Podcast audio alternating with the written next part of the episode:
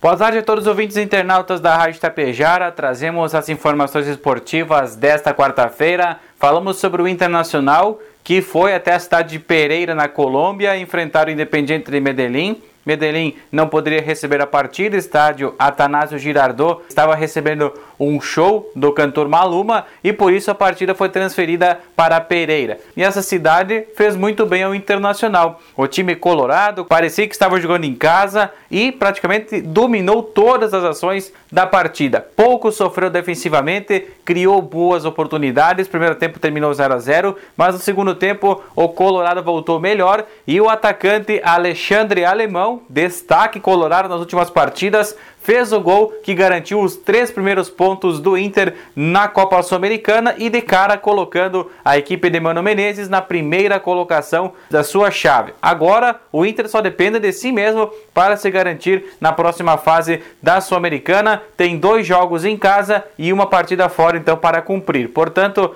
é tranquila a situação agora do Internacional, encaminhar então a classificação para a próxima fase. Já o time do Grêmio pela Série B hoje à noite, a partir das 7 horas, enfrenta a equipe do Operário no Paraná, buscando a sua primeira vitória fora de casa na competição. O time do técnico Roger Machado terá uma, novidade no, no lateral direita, Rodrigo Ferreira, que veio do Mirassol de São Paulo, vai fazer a sua estreia com a camisa tricolor e será o lateral direito titular desta noite. Portanto, se espera um time marcador, mas mesmo assim com, com a juventude no meio de campo, com o Bitelo aí comandando no meio de campo, no ataque possivelmente a manutenção de Diego Souza, pois os três gols na última partida fizeram com que Diego Souza permanecesse então no time titular. Partida logo mais à noite tem transmissão do Premier para quem possui então a TV por assinatura.